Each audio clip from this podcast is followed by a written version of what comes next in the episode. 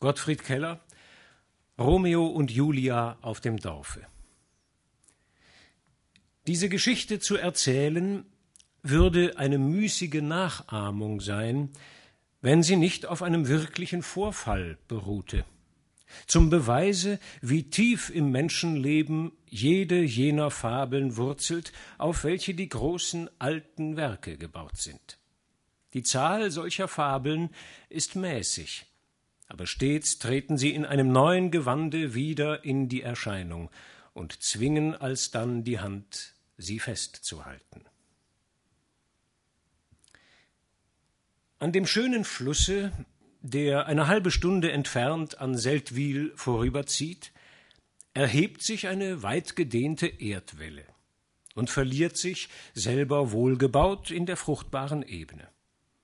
Fern an ihrem Fuße liegt ein Dorf, welches manche große Bauernhöfe enthält, und über die sanfte Anhöhe lagen vor Jahren drei prächtige Äcker weit hingestreckt, gleich drei riesigen Bändern nebeneinander. An einem sonnigen Septembermorgen pflügten zwei Bauern auf zweien dieser Äcker, und zwar auf jedem der beiden äußersten. Der mittlere schien seit langen Jahren brach und wüst zu liegen, denn er war mit Steinen und hohem Unkraut bedeckt, und eine Welt von geflügelten Tierchen summte ungestört über ihm. Die Bauern aber, welche zu beiden Seiten hinter ihrem Pfluge gingen, waren lange, knochige Männer von ungefähr vierzig Jahren und verkündeten auf den ersten Blick den sichern, gut besorgten Bauersmann. Langsam und mit einer gewissen natürlichen Zierlichkeit setzten sie einen Fuß um den andern vorwärts, und keiner sprach ein Wort, außer wenn er etwa dem Knechte, der die stattlichen Pferde antrieb, eine Anweisung gab. So glichen sie einander vollkommen in einiger Entfernung, und man hätte sie auf den ersten Blick nur daran unterscheiden können, dass der eine den Zipfel seiner weißen Kappe nach vorn trug, der andere aber hinten im Nacken hängen hatte aber das wechselte zwischen ihnen ab, indem sie in der entgegengesetzten Richtung pflügten. Denn wenn sie oben auf der Höhe zusammentrafen und aneinander vorüberkamen, so schlug dem, welcher gegen den frischen Ostwind ging, die Zipfelkappe nach hinten über, während sie bei dem andern, der den Wind im Rücken hatte, sich nach vorne sträubte. So pflügten beide ruhevoll. Und es war schön anzusehen, wenn sie so auf der Höhe aneinander vorbeizogen, still und langsam, und sich mählich voneinander entfernten, immer weiter auseinander, bis beide wie zwei untergehende Gestirne hinter die Wölbung des Hügels hinabgingen und verschwanden, um eine gute Weile darauf wieder zu erscheinen. Wenn sie einen Stein in ihren Furchen fanden, so warfen sie denselben auf den wüsten Acker in der Mitte, was aber nur selten geschah, da derselbe schon fast mit allen Steinen belastet war, welche überhaupt auf den Nachbaräckern zu finden gewesen. So war der lange Morgen zum Teil vergangen, als von dem Dorfe her ein kleines artiges Fuhrwerklein sich näherte. Das war ein grün bemaltes Kinderwägelchen, in welchem die Kinder der beiden Pflüger, ein Knabe und ein kleines Ding von Mädchen, gemeinschaftlich den Vormittagsimbiss heranfuhren. Für jeden der beiden Bauern lag ein schönes Brot in eine Serviette gewickelt, eine Kanne Wein und noch irgendein Zutätchen in dem Wagen, welches die zärtliche Bäuerin für den fleißigen Meister mitgesandt. Dies Fuhrwerk hielt nach manchem Anstoß und Aufenthalt endlich auf der Höhe im Schatten eines jungen Lindengebüschs, welches da am Rande des Feldes stand, und nun konnte man die beiden Fuhrleute näher betrachten. Es war ein Junge von sieben Jahren und ein Dirnchen von fünfen, beide gesund und munter, und weiter war nichts Auffälliges an ihnen, als dass beide sehr hübsche Augen hatten und das Mädchen dazu noch eine bräunliche Gesichtsfarbe und ganz krause dunkle Haare, welche ihm ein feuriges und treuherziges Ansehen gaben. Die Pflüger waren jetzt auch wieder oben angekommen, steckten den Pferden etwas Klee vor und ließen die Pflüge in den halbvollendeten Furchen stehen, während sie als gute Nachbarn sich zu einem gemeinschaftlichen Imbiss begaben und sich da zuerst begrüßten, denn bislang hatten sie sich noch nicht gesprochen an diesem Tage. Wie nun die Männer mit Behagen ihr Frühstück einnahmen und mit zufriedenem Wohlwollen den Kindern mitteilten, ließen sie ihre Blicke in der Nähe und Ferne herumschweifen und sahen das Städtchen räucherig glänzend in seinen Bergen liegen. Die Lumpenhunde zu Seldwyl kochen wieder gut, sagte Manz, der eine der Bauern. Und Marti, der andere, erwiderte Gestern war einer bei mir wegen des Ackers hier. Aus dem Bezirksrat? Bei mir ist er auch gewesen, sagte Manz. So? Und meinte wahrscheinlich auch, du solltest das Land benutzen und den Herren die Pacht zahlen? Ja, bis es sich entschieden habe, wem der Acker gehöre und was mit ihm anzufangen sei. Ich habe mich aber bedankt, das verwilderte Wesen für einen andern herzustellen und sagte, sie sollten den Acker nur verkaufen und den Ertrag aufheben, bis sich ein Eigentümer gefunden, was wohl nie geschehen wird. Denn was einmal auf der Kanzlei zu Seldwyl liegt, hat da gute Weile. Ganz so meine ich auch und habe dem Stecklein Springer eine ähnliche Antwort gegeben. Sie schwiegen eine Weile. Dann fing Manz wiederum an. Schad ist es aber doch, dass der gute Boden so daliegen muss. Ist ja nicht zum Ansehen. Es geht nun schon in die zwanzig Jahre so, und keine Seele fragt danach. Denn hier im Dorf ist niemand, der irgendeinen Anspruch auf den Acker hat, und niemand weiß auch, wo die Kinder des verdorbenen Trompeters hingekommen sind. Hm, sagte Marti, wenn ich den schwarzen Geiger ansehe, der sich bald bei den Heimatlosen aufhält, bald in den Dörfern zum Tanz aufspielt, so möchte ich darauf schwören, dass er ein Enkel des Trompeters ist, der freilich nicht weiß, dass er noch einen Acker hat. Was täte er aber damit? Einen Monat lang sich besaufen und dann nach wie vor. Zudem, wer dürfte da einen Wink geben, da man es doch nicht sicher wissen kann? Ja, da könnte man eine schöne Geschichte anrichten, antwortete Manz. Wir haben so genug zu tun, diesem Geiger das Heimatrecht in unserer Gemeinde abzustreiten, da man uns den Fetzel fortwährend aufhalsen will. Haben sich seine Eltern einmal unter die Heimatlosen begeben, so mag auch er dableiben und dem Kesselvolk das Geigelein streichen. Ja, ja, sicherlich, sagte Martin. Er sagt zwar, er sei nicht schuld, dass man ihn nicht getauft habe, aber sollen wir unseren Taufstein tragbar machen und in den Wäldern herumtragen? Nein, nein, er steht fest in der Kirche, aber dafür ist die Totenware tragbar, die draußen an der Mauer hängt. Hiermit war die Mahlzeit und das Zwiegespräch der Bauern geendet, und sie erhoben sich, den Rest ihrer heutigen Vormittagsarbeit zu vollbringen. Die beiden Kinder hingegen begaben sich auf einen Streifzug in den wilden Acker. Nachdem sie in der Mitte dieser grünen Wildnis einige Zeit hinwanderten, Hand in Hand, und sich daran belustigten, die verschlungenen Hände über die hohen Distelstauden zu schwingen, ließen sie sich endlich im Schatten einer solchen nieder. Auf einem ganz mit grünen Kräutern bedeckten Plätzchen legte sich das Dirnchen auf den Rücken, da es müde war, und begann in eintöniger Weise einige Worte zu singen, und der Junge kauerte daneben. Die Sonne schien dem Mädchen in den geöffneten Mund, beleuchtete dessen blendend weiße Zähnchen und durchschimmerte die runden Purpurlippen. Der Knabe sah die Zähne und dem Mädchen den Kopf haltend und dessen Zähnchen neugierig untersuchend, rief er Rate, wie viel Zähne hat man?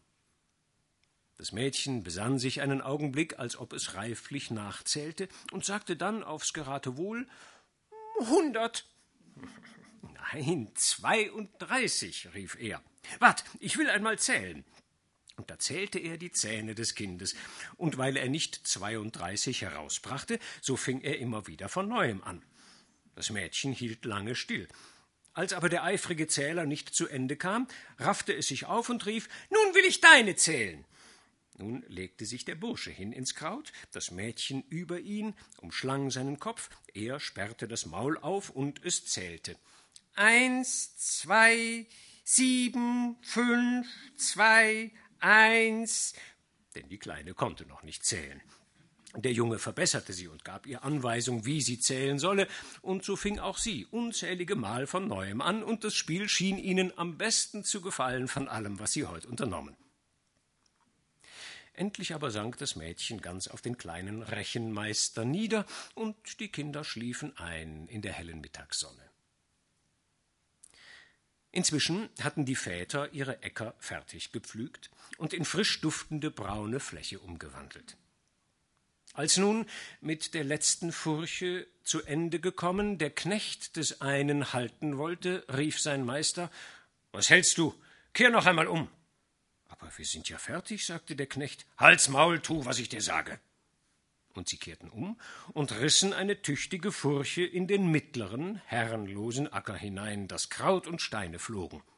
Und als man oben angelangt und das liebliche Windeswehen eben wieder den Kappenzipfel des Mannes zurückwarf, pflügte auf der anderen Seite der Nachbar vorüber, mit dem Zipfel nach vorn, und schnitt ebenfalls eine ansehnliche Furche vom mittleren Acker, dass die Schollen nur so zur Seite flogen. Jeder sah wohl, was der andere tat, aber keiner schien es zu sehen, und sie entschwanden sich wieder, indem jedes Sternbild still am andern vorüberging und hinter diese runde Welt hinabtauchte. So gehen die Weberschiffchen des Geschickes aneinander vorbei, und was er webt, das weiß kein Weber. Es kam eine Ernte um die andere. Und jede sah die Kinder größer und schöner und den herrenlosen Acker schmäler zwischen seinen breit gewordenen Nachbarn. Mit jedem Pflügen verlor er hüben und drüben eine Furche, ohne dass ein Wort darüber gesprochen worden wäre und ohne dass ein Menschenauge den Frevel zu sehen schien.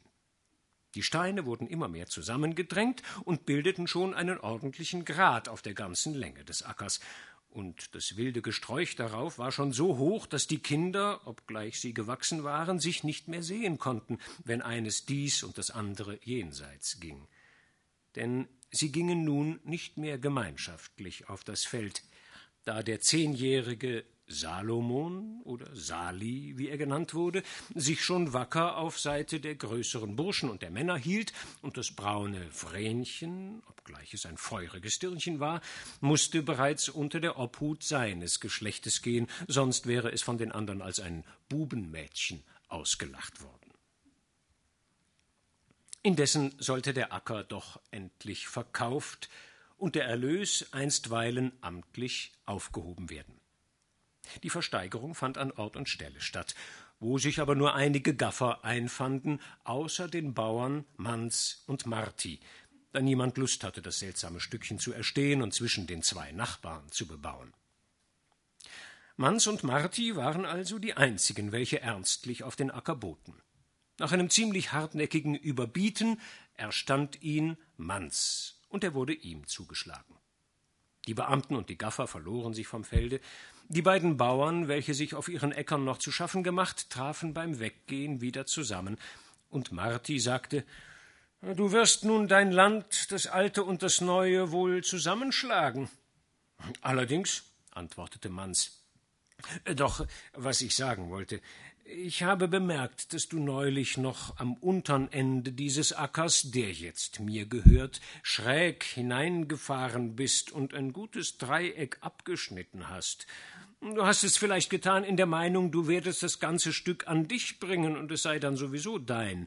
Da es nun aber mir gehört, so wirst du wohl einsehen, dass ich eine solche ungehörige Einkrümmung nicht brauchen noch dulden kann, und du wirst nichts dagegen haben, wenn ich den Strich wieder grad mache. Streit wird das nicht abgeben sollen. Marti erwiderte ebenso kaltblütig ich sehe auch nicht, wo Streit herkommen soll. Ich denke, du hast den Acker gekauft, wie er da ist. Wir haben ihn alle gemeinschaftlich besehen, und er hat sich seit einer Stunde nicht um ein Haar verändert. Larifari, sagte Manz. Alles muss zuletzt eine ordentliche, gerade Art haben. Diese drei Äcker sind von jeher so gerad nebeneinander gelegen wie nach dem Richtscheit gezeichnet. Wir beide würden einen Übernamen bekommen, wenn wir den krummen Zipfel da bestehen ließen. Er muss durchaus weg. Marti lachte. Du hast ja auf einmal eine merkwürdige Furcht vor dem Gespött der Leute. Mich geniert das Krumme gar nicht. Ärgert es dich? Gut, so machen wir es grad, aber nicht auf meiner Seite. Das gebe ich dir schriftlich, wenn du willst. Red nicht, sagte Manz. Es wird wohl Gerat gemacht, und zwar auf deiner Seite, darauf kannst du Gift nehmen. Das werden wir ja sehen und erleben, sagte Marti, und beide Männer gingen auseinander, ohne sich weiter anzublicken. Schon am nächsten Tage schickte Manz einen Dienstbuben, ein Tagelöhnermädchen und sein eigenes Söhnchen Sali auf den Acker hinaus, um das wilde Unkraut und Gestrüpp auszureuten und auf Haufen zu bringen, damit nachher die Steine umso bequemer weggefahren werden könnten. Das wilde Zeug, an der Sonne gedörrt, wurde aufgehäuft und mit großem Jubel verbrannt. Dies war das letzte Freudenfest auf dem Unglücksfelde. Und das junge Vrenchen, Martis Tochter, kam auch hinausgeschlichen und half tapfer mit. Das Ungewöhnliche dieser Begebenheit und die lustige Aufregung gaben einen guten Anlass, sich seinem kleinen Jugendgespielen wieder einmal zu nähern, und die Kinder waren recht glücklich und munter bei ihrem Feuer. Gegen Abend kam der alte Manns herbei, um zu sehen, was die Kinder ausgerichtet, und obgleich sie fertig waren, so schalt er sie doch ob dieser Lustbarkeit und scheuchte die Gesellschaft auseinander. Zugleich zeigte sich Marti auf seinem Grund und Boden, und seine Tochter gewahrend, pfiff er derselben schrill und gebieterisch durch den Finger, dass sie erschrocken hineilte, und er gab ihr, ohne dass sie wusste warum, einige Ohrfeigen, also dass beide Kinder in großer Traurigkeit und weinend nach Hause gingen. Am nächsten Tage ließ Manz die Steine aufnehmen und wegfahren.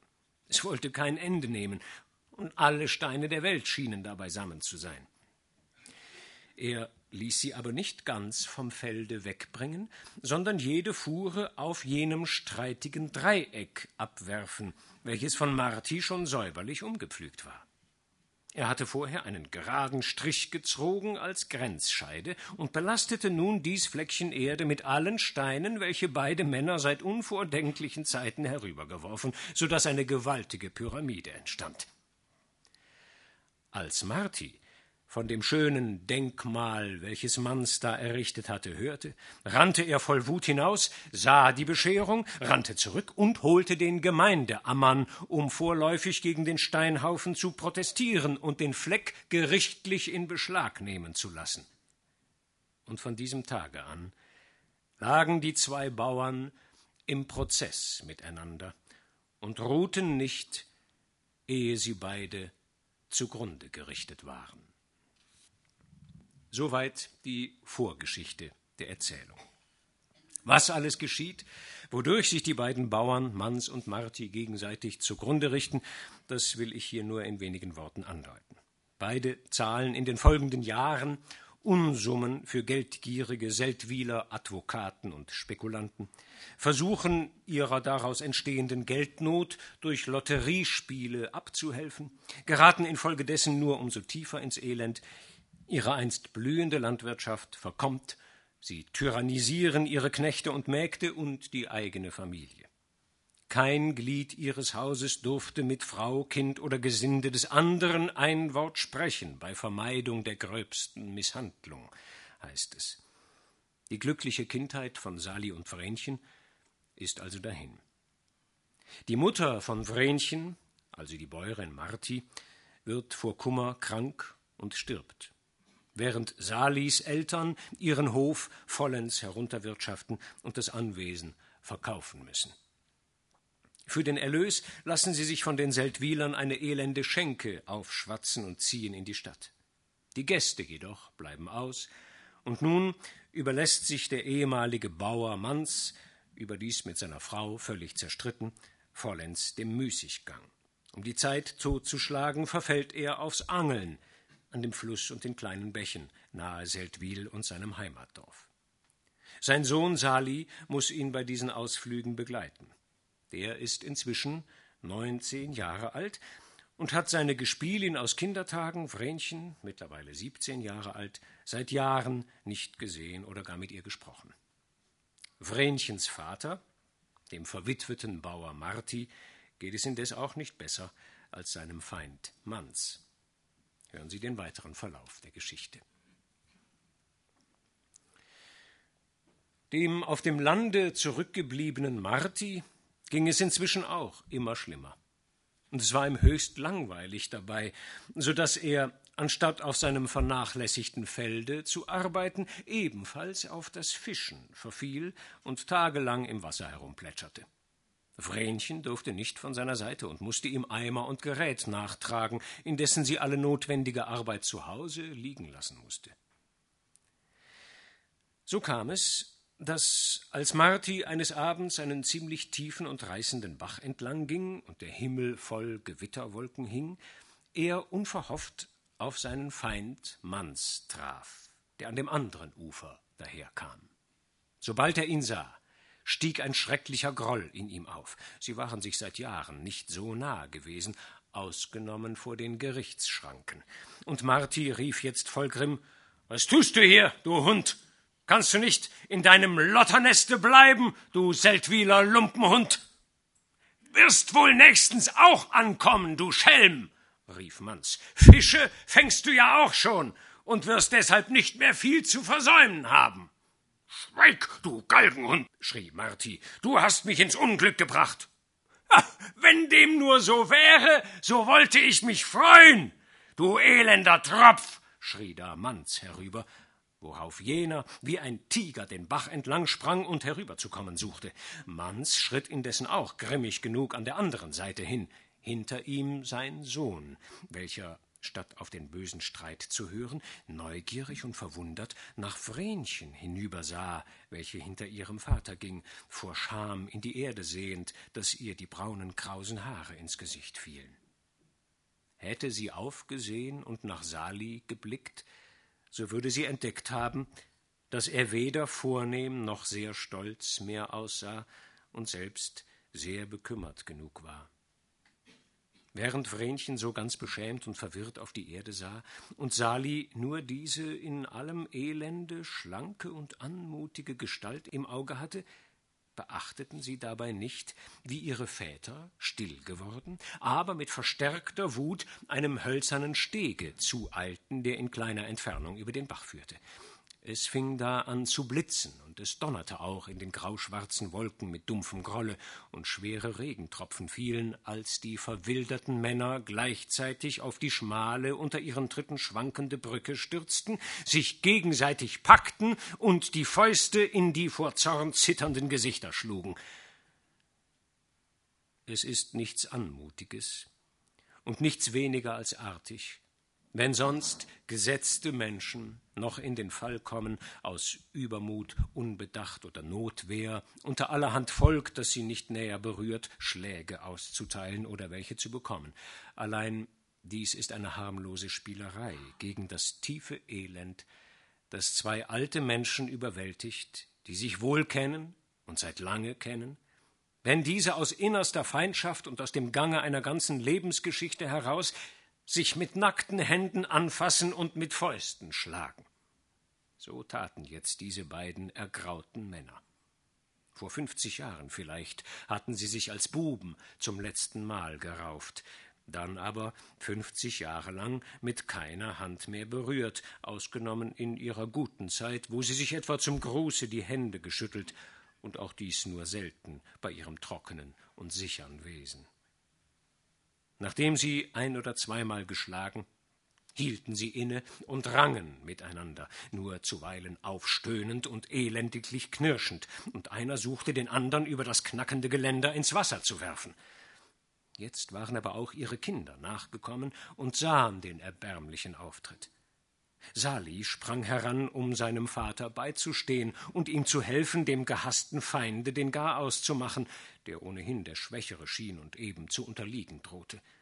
Aber auch Vrenchen sprang alles wegwerfend mit einem Aufschrei herzu und umklammerte ihren Vater, um ihn zu schützen, während sie ihn dadurch nur hinderte und beschwerte.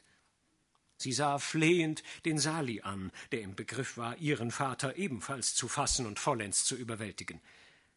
Darüber waren die jungen Leute, sich zwischen die Alten schiebend, in dichte Berührung gekommen, und in diesem Augenblicke erhellte ein Wolkenriss, der den grellen Abendschein durchließ, das nahe Gesicht des Mädchens, und Sali sah in dies ihm so wohlbekannte und doch so viel anders und schöner gewordene Gesicht. Vrenchen sah in diesem Augenblicke auch sein Erstaunen, und es lächelte ihn ganz kurz und geschwind mitten in seinem Schrecken an. Doch ermannte sich Sali, geweckt durch die Anstrengungen seines Vaters, ihn abzuschütteln, und brachte ihn mit eindringlich bittenden Worten und fester Haltung endlich von seinem Feinde weg. Beide alte Gesellen atmeten hoch auf und begannen jetzt wieder zu schelten und zu schreien, sich voneinander abwendend. Ihre Kinder waren still wie der Tod, gaben sich aber im Wegwenden und Trennen, ungesehen von den Alten, schnell die Hände, welche vom Wasser und von den Fischen feucht und kühl waren. Als die grollenden Parteien ihrer Wege gingen, hatten die Wolken sich wieder geschlossen, es dunkelte mehr und mehr, und der Regen goss nun in Bächen durch die Luft.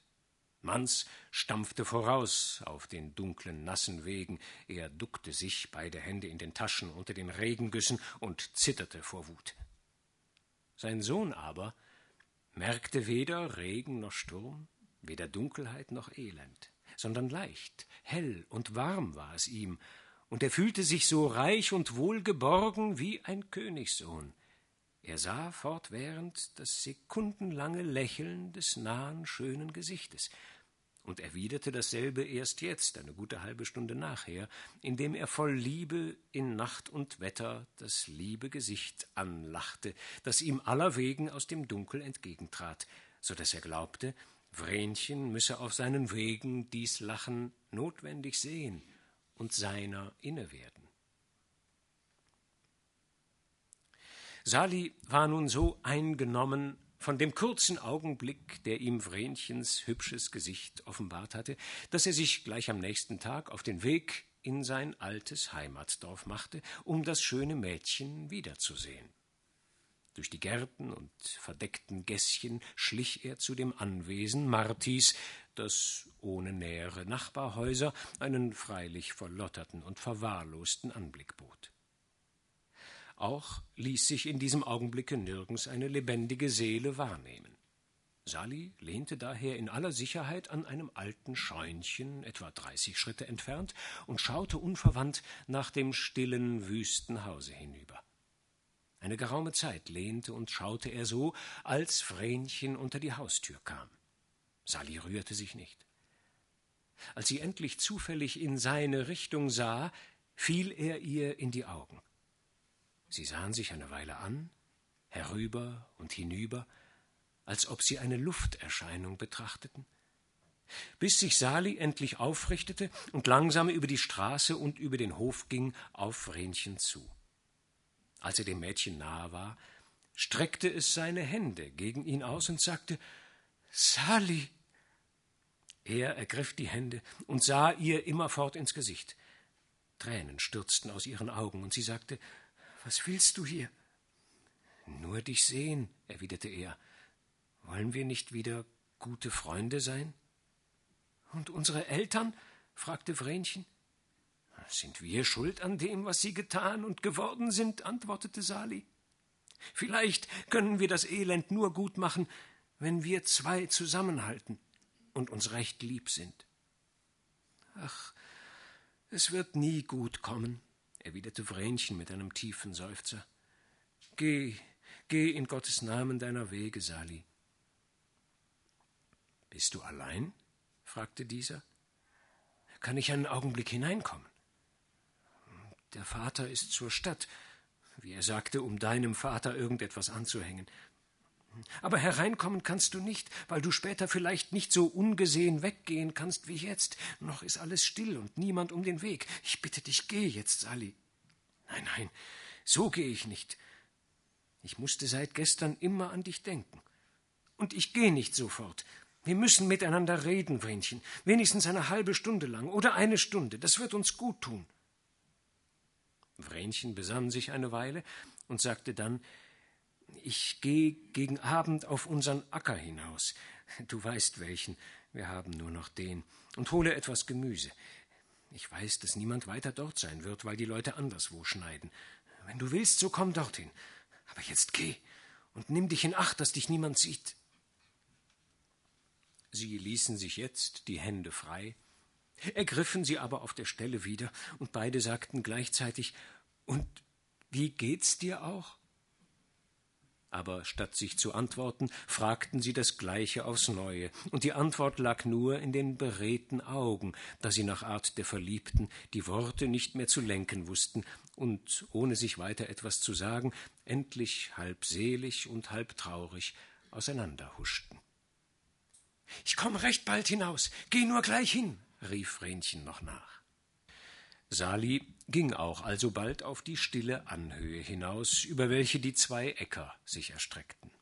Und die prächtige Julisonne, die fahrenden weißen Wolken, welche über das reife Kornfeld wegzogen, der glänzende blaue Fluss, der unten vorüberwallte, all dies erfüllte ihn zum ersten Mal seit langen Jahren wieder mit Glück und Zufriedenheit statt mit Kummer und er warf sich der Länge nach in den durchsichtigen Halbschatten des Kornes, wo dasselbe Martis wilden Acker begrenzte, und guckte glückselig in den Himmel.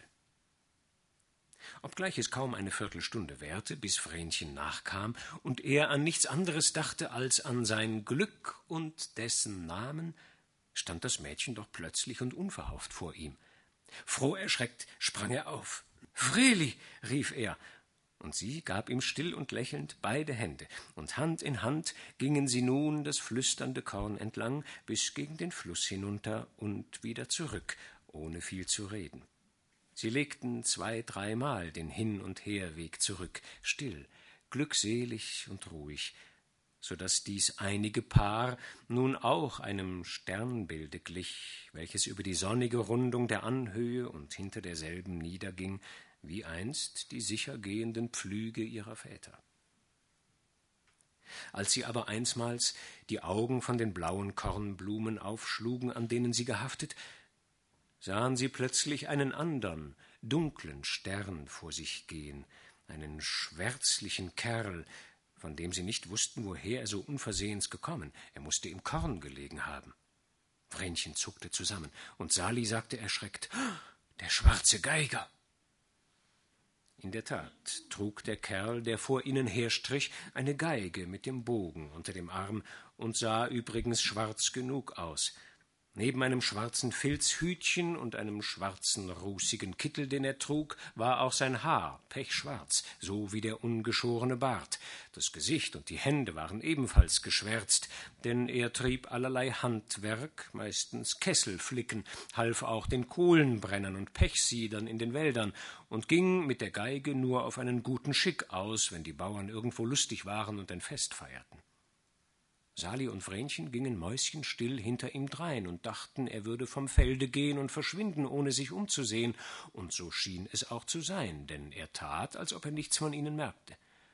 Dazu waren sie in einem seltsamen Bann, dass sie nicht wagten, den schmalen Pfad zu verlassen und dem unheimlichen Gesellen unwillkürlich folgten, bis an den Ende des Feldes, wo jener Steinhaufen lag, der das immer noch streitige Ackerzipfelchen bedeckte. Eine zahllose Menge von Mohnblumen oder Klatschrosen hatte sich darauf angesiedelt, weshalb der kleine Berg feuerrot aussah zur Zeit. Plötzlich sprang der schwarze Geiger mit einem Satze auf die rot bekleidete Steinmasse hinauf, kehrte sich und sah ringsum. Das Pärchen blieb stehen und sah verlegen zu dem dunklen Burschen hinauf. Er sah sie scharf an und rief Ich kenne euch. Ihr seid die Kinder derer, die mir den Boden hier gestohlen haben. Es freut mich zu sehen, wie gut ihr gefahren seid. Ich werde gewiss noch erleben, dass ihr vor mir den Weg allen Fleisches geht. Seht mich nur an, ihr zwei Spatzen. Eure Väter kennen mich wohl, und jeder Mann in diesem Dorfe weiß, wer ich bin, wenn er nur meine Nase ansieht. Da haben Sie vor Jahren ausgeschrieben, dass ein Stück Geld für den Erben dieses Ackers bereit liege. Ich habe mich zwanzigmal gemeldet, aber ich habe keinen Taufschein und keinen Heimatschein, und meine Freunde, die Heimatlosen, die meine Geburt gesehen, haben kein gültiges Zeugnis, und so ist die Frist längst verlaufen, und ich bin um den blutigen Pfennig gekommen, mit dem ich hätte auswandern können. Ich habe eure Väter angefleht, dass sie mir bezeugen möchten, sie möchten mich nach ihrem Gewissen für den rechten Erben halten. Aber sie haben mich von ihren Höfen gejagt. Und nun sind Sie selbst zum Teufel gegangen. Item, das ist der Weltlauf. Mir kann's recht sein. Ich will euch doch geigen, wenn ihr tanzen wollt. Damit sprang er auf der anderen Seite von den Steinen herunter und machte sich dem Dorfe zu, wo gegen Abend der Erntesegen eingebracht wurde und die Leute guter Dinge waren. Als er entschwunden, ließ sich das Paar ganz mutlos und betrübt auf die Steine nieder. Sie ließen ihre verschlungenen Hände fahren und stützten die traurigen Köpfe darauf. Denn die Erscheinung des Geigers und seine Worte hatten sie aus der glücklichen Vergessenheit gerissen, in welcher sie wie zwei Kinder auf und ab gewandelt. Und wie sie nun auf dem harten Grund ihres Elendes saßen, verdunkelte sich das heitere Lebenslicht wieder, und ihre Gemüter wurden so schwer wie Steine. Ach, sagte da Vrenchen und nahm wieder Salis Hand, wie lang hab ich nicht mehr herzlich gelacht. Ich hab wohl zuweilen, wenn ich allein war, über irgendetwas lachen müssen, aber es war nichts Rechtes dabei. Jetzt aber möchte ich dich immer und ewig anlachen, wenn ich dich sehe. Und ich möchte dich wohl immer und ewig sehen. Bist du mir auch ein bisschen recht gut? Oh, Vreli, sagte er und sah ihr ergeben und treuherzig in die Augen. Ich habe noch nie ein Mädchen angesehen. Es war mir immer, als ob ich dich einst lieb haben müsste. Und ohne dass ich es wollte oder wusste, hast du mir doch immer im Sinn gelegen. Und du mir auch, sagte Vrenchen. Weißt du noch, wie oft wir als Kinder hierher gekommen sind? Denkst du noch des kleinen Wagens? Oh, wie kleine Leute sind wir damals gewesen, und wie lang ist es her? Man sollte denken, wir wären recht alt. Wie alt bist du jetzt? fragte Sali. Du musst ungefähr siebzehn sein. Hm, siebzehn und ein halbes Jahr, erwiderte Vrenchen. Und wie alt bist du? Ich weiß aber schon, du bist bald zwanzig. Und lachend ließ sich Vrenchen in die Mohnblumen zurückfallen und zwinkerte in die Sonne. Seine Wangen glühten wie Purpur, und sein Mund war halb geöffnet und ließ zwei Reihen weiße Zähne durchschimmern. Die junge Brust hob und senkte sich, unter sämtlichen vier Händen, welche sich nun kunterbunt darauf streichelten und bekriegten. Sali wusste sich nicht zu lassen vor Freuden, das schlanke, schöne Geschöpf vor sich zu sehen, und es dünkte ihm ein Königreich. All deine weißen Zähne hast du noch, lachte er. Weißt du noch, wie oft wir sie einst gezählt haben? Kannst du jetzt zählen? Ach, das sind doch nicht die gleichen, du Kind, sagte Vrenchen. Jene sind ja längst ausgefallen. Sali wollte nun in seiner Einfalt jenes Spiel wieder erneuern und die glänzenden Zahnperlen zählen, aber Vrenchen verschloss plötzlich den roten Mund, richtete sich auf und begann einen Kranz von Mohnrosen zu winden, den es sich auf den Kopf setzte. Der Kranz gab der bräunlichen Dirne ein fabelhaft reizendes Ansehen, und der arme Sali hielt in seinem Arm, was reiche Leute teuer bezahlt hätten, wenn sie es nur gemalt an ihren Wänden hätten sehen können. Jetzt sprang sie aber empor und rief ah, Wie heiß es hier ist. Da sitzen wir wie die Narren und lassen uns versengen. Komm, mein Lieber, lass uns ins hohe Korn sitzen. Sie schlüpften hinein, so geschickt und sachte, dass sie kaum eine Spur zurückließen, und bauten sich einen engen Kerker in den goldenen Ähren, die ihnen hoch über den Kopf ragten, als sie drin saßen, so dass sie nur den blauen Himmel über sich sahen und sonst nichts von der Welt. Sie umhalsten sich und küßten sich so lange, bis sie einstweilen müde waren, oder wie man es nennen will, wenn das Küssen zweier Verliebter auf eine oder zwei Minuten sich selbst überlebt und die Vergänglichkeit alles Lebens mitten im Rausche der Blütezeit ahnen lässt. Auf einmal hielt Vrenchen inne und sagte Es ist also eine ausgemachte Sache, dass jedes von uns einen Schatz hat? Ja, sagte Sali, es scheint mir auch so. Hm, wie gefällt dir denn dein Schätzchen? Was hast du von ihm zu melden? Oh, es ist ein gar feines Ding, antwortete Sali. Es hat zwei braune Augen, einen roten Mund und läuft auf zwei Füßen. Aber seinen Sinn kenne ich weniger als den Papst zu Rom. Und was kannst du von deinem Schatz berichten? Er hat zwei blaue Augen, einen nichtsnutzigen Mund und zwei verwegen starke Arme. Aber seine Gedanken sind mir unbekannter als der türkische Kaiser. Ja, es ist eigentlich wahr, sagte Sali. So fremd hat uns die lange Zeit gemacht, seit wir groß geworden sind. Was ist alles vorgegangen in deinem Köpfchen, mein liebes Kind? Das kannst du ja nach und nach erfahren, wenn du mich recht lieb hast. Wenn du einst meine Frau bist? Vrenchen zitterte leis bei diesen Worten und schmiegte sich tiefer in Salis Arme. Es traten ihr dabei Tränen in die Augen, und beide wurden auf einmal wieder traurig, da ihnen ihre hoffnungsarme Zukunft in den Sinn kam und die Feindschaft ihrer Eltern. Vrenchen seufzte und sagte Ach komm, ich muss nun gehen.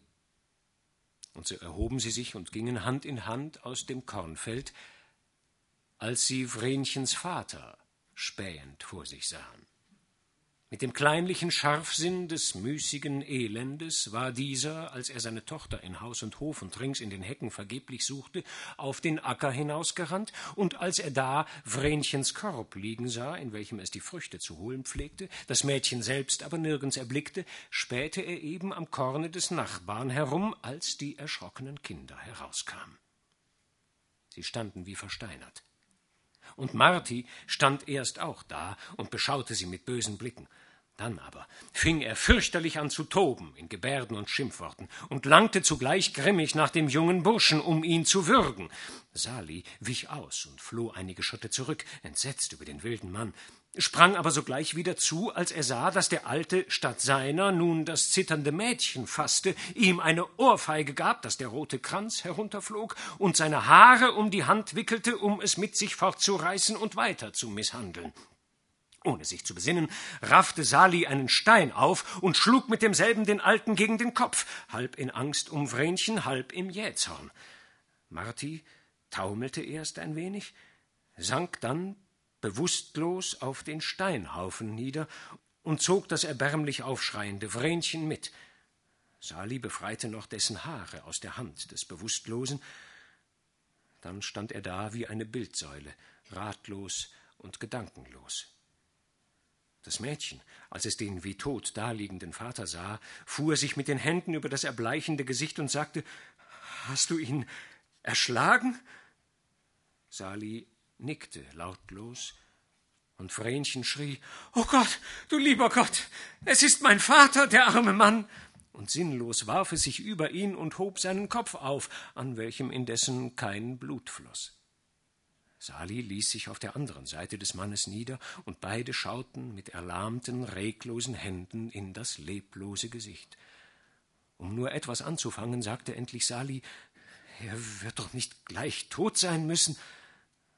Vrenchen riß ein Blatt von einer Klatschrose ab und legte es auf die erblaßten Lippen, und es bewegte sich schwach. Er atmet noch. So lauf doch ins Dorf, Sali, und hol Hilfe. Als Sali aufsprang und laufen wollte, streckte es ihm die Hand nach und rief ihn zurück. Komm aber nicht mit zurück und sage nicht, wie es zugegangen.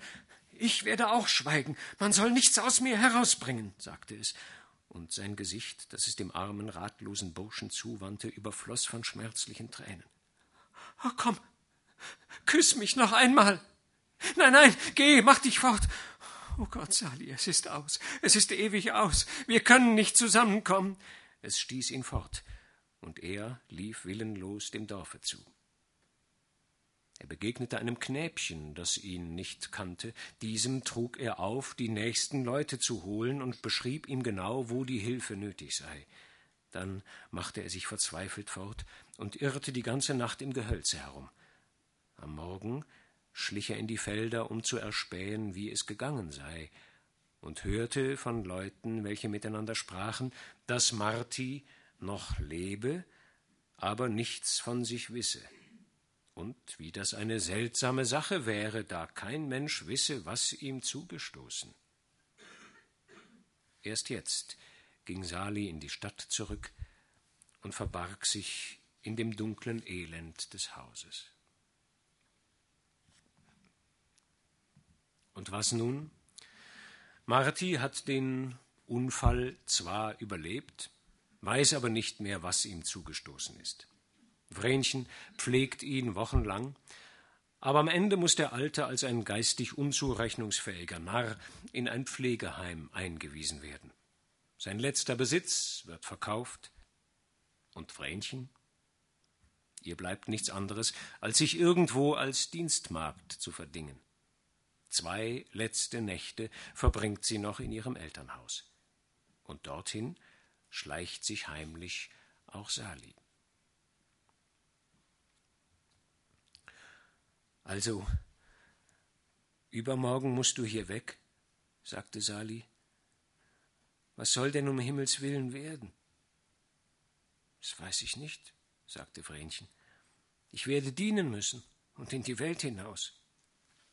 Ich werd's aber nicht aushalten ohne dich. Und doch kann ich dich nie bekommen, weil du meinen Vater geschlagen und um den Verstand gebracht hast. Dies würde immer ein schlechter Grundstein unserer Ehe sein, und wir beide nie sorglos werden, nie. Sali seufzte und sagte Ach ja, ich wollte auch schon hundertmal Soldat werden oder mich in einer fremden Gegend als Knecht verdingen. Aber ich kann doch nicht fortgehen, solange du hier bist, und hernach wird's mich aufreiben. Ich glaube, das Elend macht meine Liebe zu dir nur noch stärker und schmerzhafter, so dass es um Leben und Tod geht. Vrenchen sah ihn bei diesen Worten liebevoll lächelnd an. Sie lehnten sich an die Wand zurück und sprachen nichts mehr, sondern gaben sich schweigend der glückseligen Empfindung hin, die sich über allem Gram erhob, dass sie sich im größten Ernste gut wären und geliebt wüssten. Darüber schliefen sie friedlich ein, auf dem unbequemen Herde, ohne Kissen und Pfühl, und schliefen so sanft und ruhig wie zwei Kinder in einer Wiege. Schon graute der Morgen, als Sali zuerst erwachte. Er weckte Vrenchen, so sacht er konnte, aber es duckte sich immer wieder an ihn, schlaftrunken, und wollte sich nicht ermuntern. Küßte er es heftig auf den Mund, und Vrenchen fuhr empor, machte die Augen weit auf, und als es Sali erblickte, rief es Herrgott, ich habe eben noch von dir geträumt, Sali. Es träumte mir, wir tanzten miteinander auf unserer Hochzeit, lange, lange Stunden, und waren so glücklich, und es fehlte uns an nichts. Und da wollten wir uns endlich küssen und dürsteten danach, aber immer zog uns etwas auseinander, und nun bist du es selbst gewesen, der uns gestört und gehindert hat. Aber wie gut, dass du gleich da bist. Und gierig fiel es ihm um den Hals und küsste ihn, als ob es kein Ende nehmen sollte. Und was hast du geträumt? fragte es und streichelte ihm Wangen und Kinn. Mir träumte, ich ginge endlos auf einer langen Straße durch einen Wald, und du in der Ferne immer vor mir her, Zuweilen sahst du dich nach mir um, winktest und lachtest, und dann war ich wie im Himmel. Das ist alles. Sie traten nun unter die offen gebliebene Küchentür, die unmittelbar ins Freie führte, und mussten lachen, als sie sich ins Gesicht sahen, denn die rechte Wange Vrenchens und die linke Salis, welche im Schlafe aneinandergelehnt hatten, waren von dem Drucke ganz rot gefärbt, während die Blässe der anderen durch die kühle Nachtluft noch erhöht war.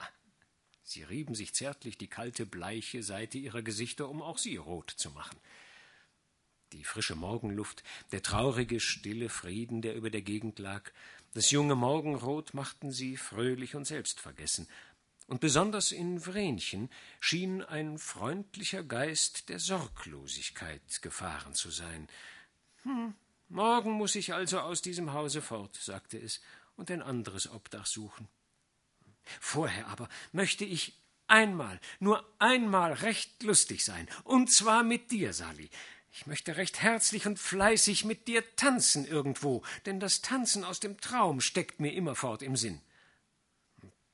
Jedenfalls will ich dabei sein und sehen, wo du unterkommst, sagte Sali. Und tanzen wollt ich auch gern mit dir, du herziges Kind. Aber wo? Es ist morgen Kirchweih an zwei Orten, nicht sehr weit von hier. erwiderte Vrenchen. Da kennt und beachtet man uns weniger. Draußen am Wasser will ich auf dich warten, und dann können wir gehen, wohin es uns gefällt, um uns lustig zu machen. Ja, einmal, einmal nur. Ach, Sally, ich glaube, ich müsste sterben, wenn ich nicht morgen mit dir tanzen könnte. Es wäre das Beste, wir beide könnten sterben, sagte Sally. Sie umarmten sich wehmütig zum Abschied, und als sie voneinander ließen, lachten sie sich doch freundlich an, in der sicheren Hoffnung auf den nächsten Tag. Unbekümmert um die Leute und ihr Gerede ziehen Sali und Vrenchen also am nächsten Tag ganz öffentlich und ohne sich vor jemandem zu verbergen aus dem Dorf hinaus. Es ist ein schöner Sonntag im September, und die beiden wandern über Land in ein Dorf, wo Kirchweih gefeiert und getanzt wird. Bevor sie dorthin gelangen, kehren sie in einem anderen Dorf ein. Was dort und des Weiteren geschieht, hören Sie nun ohne weitere Unterbrechung. Sie gingen ins erste Wirtshaus des Dorfes, wo Sali ein erkleckliches Mahl bestellte. Ein eigener Tisch wurde ihnen sonntäglich gedeckt, und sie saßen still und bescheiden daran. Die Wirtin trat freundlich herzu und setzte ein Geschirr voll frischer Blumen auf den Tisch. Bis die Suppe kommt, sagte sie, könnt ihr euch einstweilen die Augen sättigen an dem Strauße. Allem Anschein nach, wenn es erlaubt ist zu fragen, seid ihr ein junges Brautpaar, das gewiss nach der Stadt geht, um sich morgen kopulieren zu lassen? Vrenchen wurde rot und wagte nicht aufzusehen. Sali sagte auch nichts. Und die Wirtin fuhr fort Nun, ihr seid freilich beide noch jung, aber Jung geheiratet lebt lang, sagt man zuweilen, und ihr braucht euch wirklich nicht zu verbergen. Ordentliche Leute können etwas zu Wege bringen, wenn sie so jung zusammenkommen und fleißig und treu sind. Aber das muss man freilich sein, denn die Zeit ist kurz und doch lang, und es kommen viele, viele Tage. Nun, schön genug sind sie und amüsant dazu, wenn man gut Haus hält damit. Nichts für ungut, aber es freut mich, euch anzusehen. So ein schmuckes Pärchen seid ihr. Die Kellnerin brachte die Suppe. Und da sie einen Teil dieser Worte noch gehört und lieber selbst geheiratet hätte, so sah sie Vrenchen mit Schelenaugen an, welches nach ihrer Meinung so gedeihliche Wege ging. In der Nebenstube ließ sie ihren Unmut frei und sagte zur Wirtin, na, das ist wieder ein rechtes Hudelvölkchen, das, wie es geht und steht, nach der Stadt läuft und sich kopulieren lässt ohne einen Pfennig, ohne Aussteuer und ohne Aussicht als auf Armut und Bettelei. Ach, wo soll das noch hinaus, wenn solche Dinger heiraten, die noch nicht einmal eine ordentliche Suppe kochen können? Ach, der hübsche junge Mensch kann mich nur dauern. Der ist schön petschiert mit seiner jungen Gungeline. Psst, willst du wohl schweigen, du gehässiges Ding, sagte die Wirtin. Das sind zwei recht ordentliche Leutlein. Dürftig sind sie gekleidet, aber sauber.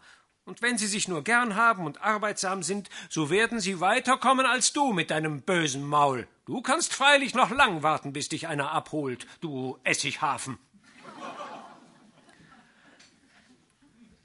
So genoss Vrenchen alle Wonnen einer Braut, die zur Hochzeit reiset, die wohlwollende Ansprache und Aufmunterung einer sehr vernünftigen Frau, den Neid einer heiratslustigen bösen Person. Und ein leckeres Mittagsmahl an der Seite ihres Geliebten. Sie glühte im Gesicht wie eine rote Nelke, das Herz klopfte ihr, aber sie aß und trank nichtsdestominder mit gutem Appetit. Die Wirtin brachte zum Nachtisch süßes Backwerk, und Sali bestellte feinern und stärkern Wein dazu, welcher Vrenchen feurig durch die Adern rollte. Aber es nahm sich in Acht, nippte bloß zuweilen und saß so züchtig und verschämt da wie eine wirkliche Braut. Halb spielte es aus Schalkheit diese Rolle und aus Lust zu versuchen, wie es tue, halb war es ihm in der Tat so zumut.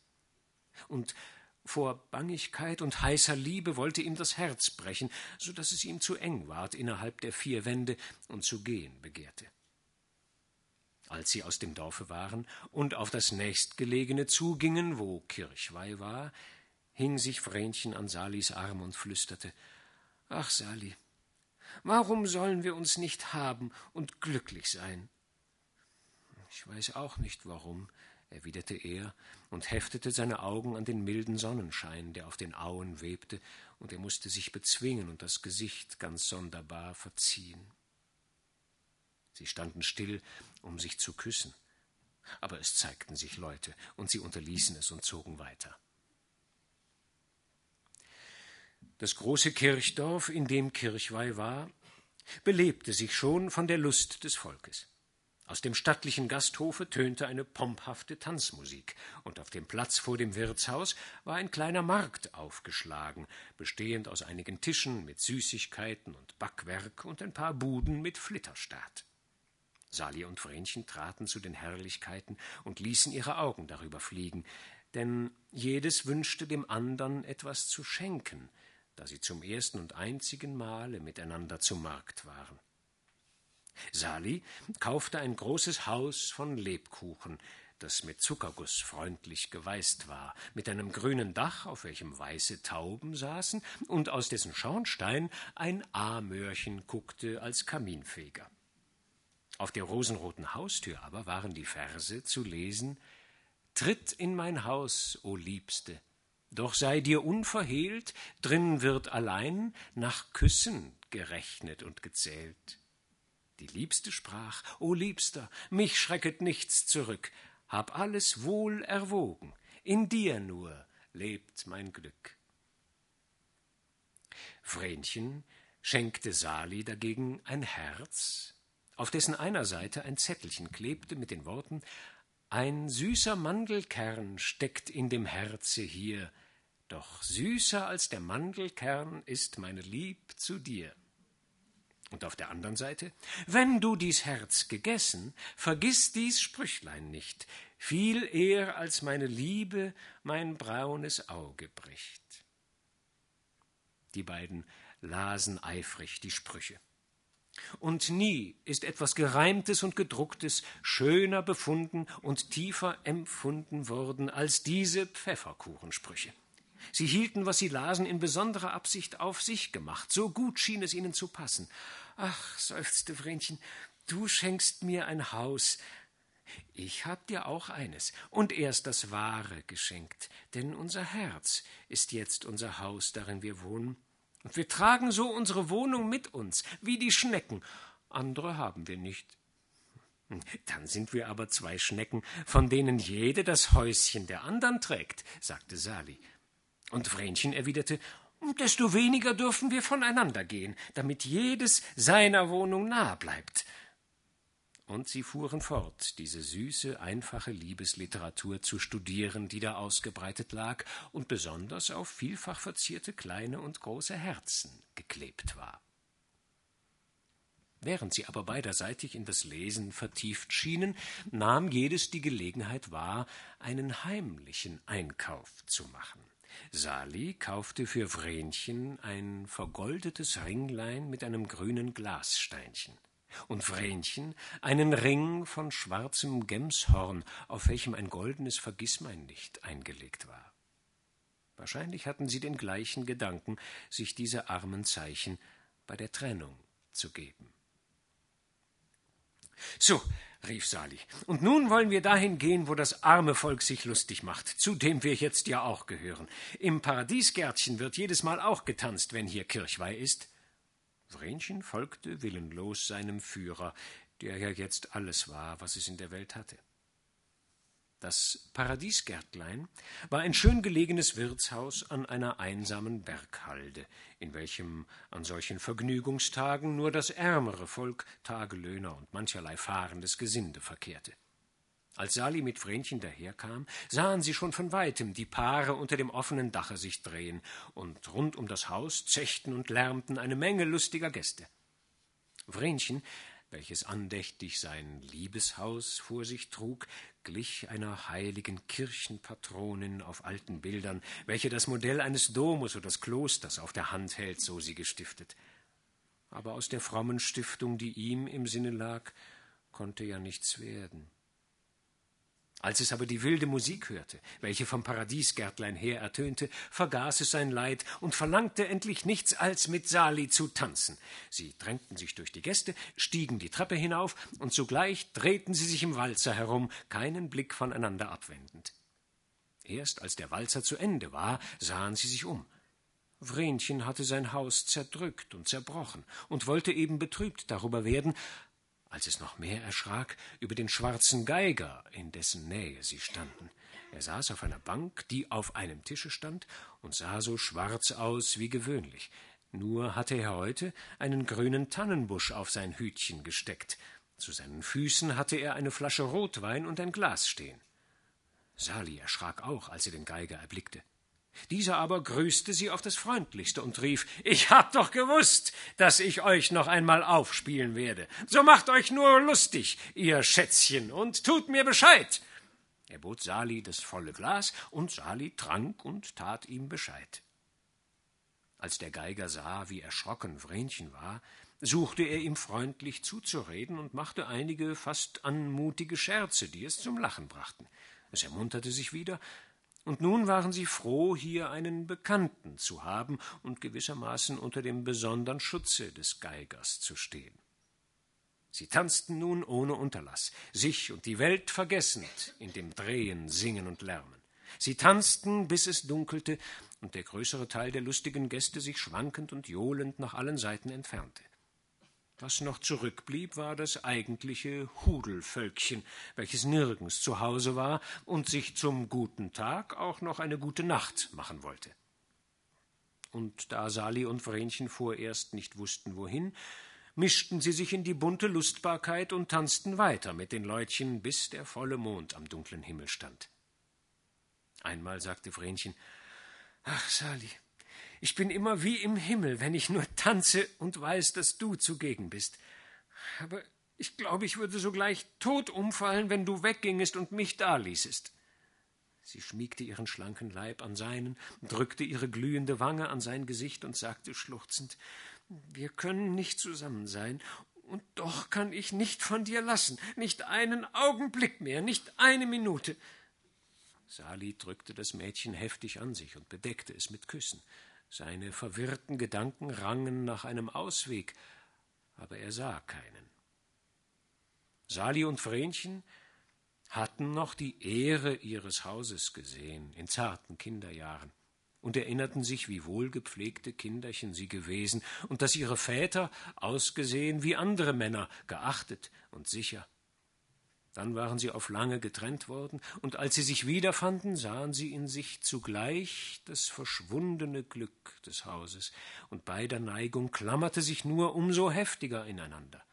Sie mochten so gern fröhlich und glücklich sein, aber nur auf einem guten Grund und Boden, und dieser schien ihnen unerreichbar, während ihr wallendes Blut am liebsten gleich zusammengeströmt wäre.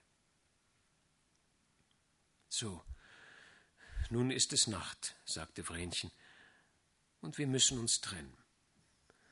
Ich soll nach Hause gehen und dich allein lassen? rief Sali. Nein, das kann ich nicht. Ja, aber dann wird es Tag werden, und es wird auch nicht besser um uns stehen. Ich will euch einen Rat geben, ihr närrischen Dinger, tönte da eine schrille Stimme hinter ihnen, und der Geiger trat vor sie hin. Da steht ihr, sagte er, wüsst nicht wo hinaus und hättet euch gern? Ich rate euch, nehmt euch, wie ihr seid, und säumet nicht. Kommt mit mir und meinen guten Freunden in die Berge, da braucht ihr keinen Pfarrer, kein Geld, nichts als euren guten Willen. Es ist gar nicht so übel bei uns. Die grünen Wälder sind unser Haus, wo wir uns lieb haben, wie es uns gefällt, und im Winter machen wir uns die wärmsten Schlupfwinkel oder kriechen den Bauern ins warme Heu. Also, kurz entschlossen, haltet gleich hier Hochzeit und kommt mit uns. Dann seid ihr aller Sorgen los und habt euch für immer und ewiglich. Er sagte das wirklich in einem aufrichtigen und gemütlichen Tone. Nun besinnt euch ein bisschen, aber folgt mir, wenn ich euch gut zum Rat bin. Lasst fahren die Welt und nehmt euch und fragt niemand was nach. Denkt an das lustige Hochzeitsbett im tiefen Wald oder auf einem Heustock, wenn es euch zu kalt ist. Damit ging er ins Haus. Vrenchen zitterte in Salis Armen. Und dieser sagte Was meinst du dazu? Mich dünkt, es wäre nicht übel, die ganze Welt in den Wind zu schlagen und uns dafür zu lieben, ohne Hindernis und Schranken. Er sagte es aber mehr als einen verzweifelten Scherz, denn im Ernst. Da die ratlos Verlassenen nichts Besseres wussten und überhaupt ganz verwirrt waren, gingen auch sie in die Gaststube hinein, wo niemand mehr war als die kleine Gesellschaft der Heimatlosen, welche bereits um einen Tisch saß und eine spärliche Mahlzeit hielt. Ach, da kommt unser Hochzeitspaar, rief der Geiger. Jetzt seid lustig und fröhlich und lasst euch zusammengeben. Sie wurden an den Tisch genötigt, und ehe sie sich's versahen, führte der Geiger eine spaßhafte Zeremonie auf, welche eine Trauung vorstellen sollte. Sie mussten sich die Hände geben, und die Gesellschaft stand auf und trat der Reihe nach zu ihnen, um sie zu beglückwünschen und in ihrer Verbrüderung willkommen zu heißen. Sie ließen es geschehen, ohne ein Wort zu sagen. Die kleine Versammlung wurde jetzt immer lauter und aufgeregter, bis plötzlich der Geiger zum Aufbruch mahnte. Wir haben weit, rief er, und Mitternacht ist vorüber. Auf, wir wollen dem Brautpaar das Geleite geben, und ich will vorausgeigen, dass es eine Art hat. So strich der tolle nächtliche Zug durch die stillen Felder und durch das Heimatdorf Salis und Vrenchens, dessen Bewohner längst schliefen. Als sie durch die stillen Gassen kamen, und an ihren verlorenen Vaterhäusern vorüber, ergriff die beiden eine schmerzhaft wilde Laune, und sie tanzten mit den andern hinter dem Geiger her, küssten sich, lachten und weinten. Sie tanzten auch den Hügel hinauf, über welchen der Geiger sie führte, wo die drei Äcker lagen. Und oben strich der schwärzliche Kerl die Geige noch einmal so wild, sprang und hüpfte wie ein Gespenst, und seine Gefährten blieben nicht zurück in der Ausgelassenheit, so dass ein wahrer Blocksberg war auf der stillen Höhe. Da aber fasste Sali Vrenchen fester in den Arm und zwang es stillzustehen, denn er war zuerst zu sich gekommen. Sie standen lauschend, bis ihr tobendes Hochzeitsgeleite das Feld entlang gerast war und sich, ohne sie zu vermissen, verzogen hatte.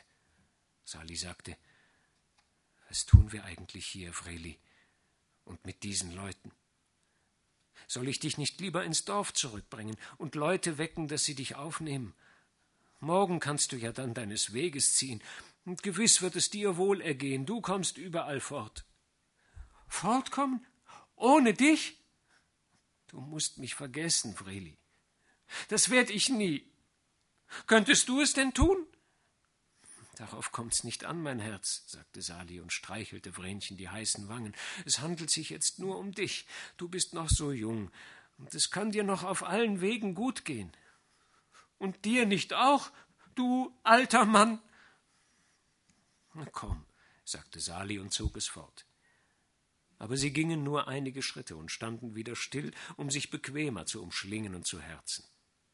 Die Stille der Welt sang und musizierte ihnen durch die Seelen, man hörte nur den Fluss unten sacht und lieblich rauschen. Wie schön ist es da ringsherum. Hörst du nicht etwas tönen, wie ein schöner Gesang oder ein Geläute? Es ist das Wasser, das rauscht, sonst ist alles still. Nein, nein, es ist noch etwas anderes. Hier, dort hinaus, überall tönt's. Ich glaube, wir hören unser eigenes Blut in unseren Ohren rauschen. Sie horchten ein Weilchen auf diese eingebildeten oder wirklichen Töne, welche von der großen Stille herrührten. Plötzlich fiel Vrenchen etwas ein. Es suchte in seinem Brustgewand und sagte Ich hab dir noch ein Andenken gekauft, das ich dir geben wollte, und es gab ihm den einfachen Ring und steckte ihm denselben an den Finger. Sali nahm sein Ringlein auch hervor und steckte ihn an Vrenchens Hand, indem er sagte So haben wir die gleichen Gedanken gehabt. Vrenchen hielt seine Hand in das bleiche Silberlicht des Mondes und betrachtete den Ring. Ei, was für ein feiner Ring, sagte es. Nun sind wir doch verlobt und versprochen. Du bist mein Mann und ich deine Frau. Wir wollen es einmal einen Augenblick lang denken, nur bis jener Nebelstreif am Mond vorüber ist oder bis wir zwölf gezählt haben. Küss mich, Sally, küss mich zwölfmal. Sali liebte gewiss ebenso stark als Vrenchen. Aber die Heiratsfrage war in ihm doch nicht so leidenschaftlich lebendig als ein bestimmtes Entweder oder, als ein unmittelbares Sein oder Nichtsein wie in Vrenchen, welches nur das eine zu fühlen fähig war und mit leidenschaftlicher Entschiedenheit unmittelbar Tod oder Leben darin sah. Aber jetzt ging ihm endlich ein Licht auf und das weibliche Gefühl des jungen Mädchens ward in ihm auf der Stelle zu einem wilden und heißen Verlangen, und eine glühende Klarheit erhellte ihm die Sinne. Er atmete schwer und sagte leise Es gibt eines für uns, Vrenchen. Wir halten Hochzeit zu dieser Stunde und gehen dann aus der Welt. Dort ist das tiefe Wasser. Dort scheidet uns niemand mehr. Und wir sind zusammen gewesen. Ob kurz oder lang, das kann uns dann gleich sein. Vrenchen aber sagte sogleich, Sali, was du da sagst, hab ich schon lang bei mir gedacht. Nämlich, dass wir sterben könnten, und dann wäre alles vorbei. So schwör mir, dass du es mit mir tun willst. Es ist schon so gut wie getan. Es nimmt dich niemand mehr aus meiner Hand als der Tod, rief Sali außer sich. Vrenchen aber atmete hoch auf, Tränen der Freude entströmten seinen Augen. Es raffte sich auf und sprang leicht wie ein Vogel über das Feld gegen den Fluss hinunter. Sali eilte ihm nach, denn er glaubte, es wolle ihm entfliehen, und Vrenchen glaubte, er wolle es zurückhalten. So sprangen sie einander nach, und Vrenchen lachte wie ein Kind, welches sich nicht fangen lassen will. Aller Sorgen ledig, gingen sie am Ufer hinunter und überholten die eilenden Wasser. So hastig suchten sie eine Stätte, um sich niederzulassen. Denn ihre Leidenschaft sah jetzt nur den Rausch der Seligkeit, der in ihrer Vereinigung lag. Was danach kam, Tod und Untergang, das war ihnen ein Hauch, ein Nichts, und sie dachten weniger daran, als ein Leichtsinniger denkt, wie er den andern Tag leben will, wenn er seine letzte Habe verzehrt. Doch süßer als ein Mandelkern ist meine Lieb zu dir, sang Vrenchen immerfort. Halt, rief Sali, hier ist dein Brautbett. Sie waren an einen Fahrweg gekommen, der vom Dorfe her an den Fluss führte, und hier war eine Landungsstelle, wo ein großes Schiff, hoch mit Heu beladen, angebunden lag. In wilder Laune begann Sali unverweilt die starken Seile loszubinden. Vrenchen fiel ihm lachend in den Arm und rief Was willst du tun? Wollen wir den Bauern ihr Heuschiff stehlen zu guter Letzt? Das soll die Aussteuer sein, die sie uns geben. Eine schwimmende Bettstelle und ein Bett wie noch keine Braut gehabt. Sieh, schon schwankt es und will hinaus. Das Schiff lag einige Schritte vom Ufer entfernt im tiefern Wasser. Sali hob Vrenchen mit seinen Armen hoch empor und schritt durch das Wasser gegen das Schiff. Aber es liebkoste ihn so heftig und zappelte wie ein Fisch, dass er im ziehenden Wasser keinen Stand halten konnte. Ich will auch das kühle Wasser versuchen, rief Vrenchen. Weißt du noch, wie kalt und nass unsere Hände waren, als wir sie uns zum ersten Mal gaben? Fische fingen wir damals, und jetzt, jetzt werden wir selber Fische sein, und zwei schöne, große. Sei ruhig, du lieber Teufel, sagte Sali, der Mühe hatte, zwischen dem tobenden Liebchen und den Wellen sich aufrecht zu erhalten. Es zieht mich sonst fort. Er hob seine süße Last auf die hochgebettete, weiche und duftende Ladung und schwang sich auch hinauf und als sie oben saßen, trieb das Schiff allmählich in die Mitte des Stromes hinaus und schwamm dann, sich langsam drehend, zu Tal. Der Fluss zog bald durch hohe dunkle Wälder, die ihn überschatteten, bald durch offenes Land, bald an stillen Dörfern vorbei, bald an einzelnen Hütten. Hier geriet er in eine Stille, dass er einem ruhigen See glich und das Schiff beinahe stillhielt, Dort strömte er um Felsen und ließ die schlafenden Ufer schnell hinter sich. Als die Morgenröte aufstieg, tauchte zugleich eine Stadt mit ihren Türmen aus dem silbergrauen Strome. Der untergehende Mond, rot wie Gold, legte eine glänzende Bahn den Strom hinauf, und auf dieser kam das Schiff langsam überquer gefahren. Als es sich der Stadt näherte, glitten im Froste des Herbstmorgens zwei bleiche Gestalten, die sich fest umwanden, von der dunklen Masse herunter in die kalten Fluten. Das Schiff legte sich eine Weile nachher unbeschädigt an eine Brücke und blieb da stehen. Als man später unterhalb der Stadt die Leichen fand und ihre Herkunft ausgemittelt hatte, war in den Zeitungen zu lesen, zwei junge Leute, die Kinder zweier armen, zugrunde gegangenen Familien, welche in unversöhnlicher Feindschaft lebten, hätten im Wasser den Tod gesucht, nachdem sie einen ganzen Nachmittag herzlich miteinander getanzt und sich belustigt auf einer Kirchweih.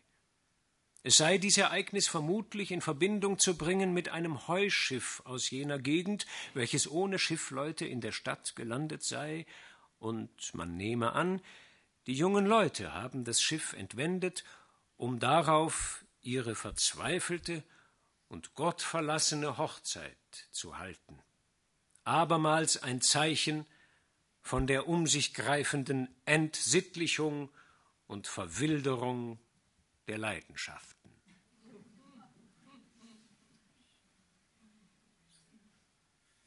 Ende der Geschichte. Applaus